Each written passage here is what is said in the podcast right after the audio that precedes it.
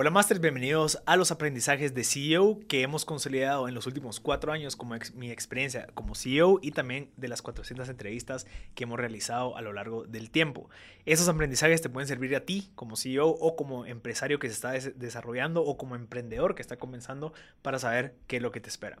Este aprendizaje número 25 hablamos de lo siguiente. Las dificultades emocionales no desaparecen cuando estás creciendo y ves el éxito en el panorama. Las cosas grandes no son tan grandes o grandiosas cuando las ves, al igual que las cosas malas no son tan malas cuando las ves en persona.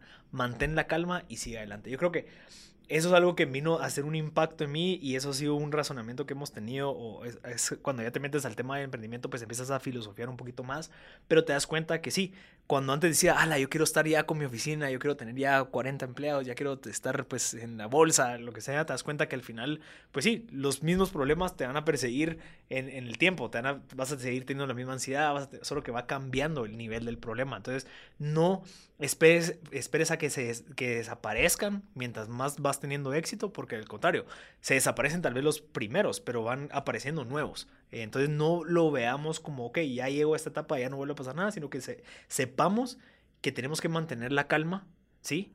y sigamos adelante. Al igual que las cosas malas. Puede ser que nosotros digamos, a la, ¿qué va a pasar cuando tenga socios? ¿Qué va a pasar cuando, cuando estemos en quiebra? ¿Qué va a pasar cuando no nos vaya tan bien?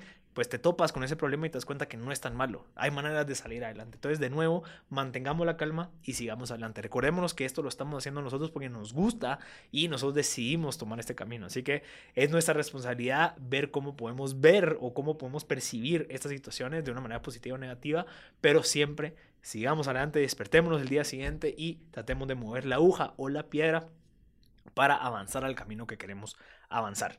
Ese es el aprendizaje número 25. Te recuerdo que si quieres leer y profundizar más de esos aprendizajes, puedes visitar mb.gt, en donde hemos consolidado pues, estos aprendizajes y de paso vas a encontrar más de 400 entrevistas que hemos realizado a lo largo del tiempo, ya listas para que tú puedas leerlas, escucharlas o verlas en el sitio de mb.gt. Yo soy Marcel Barascut y te invito a que visites mb.gt.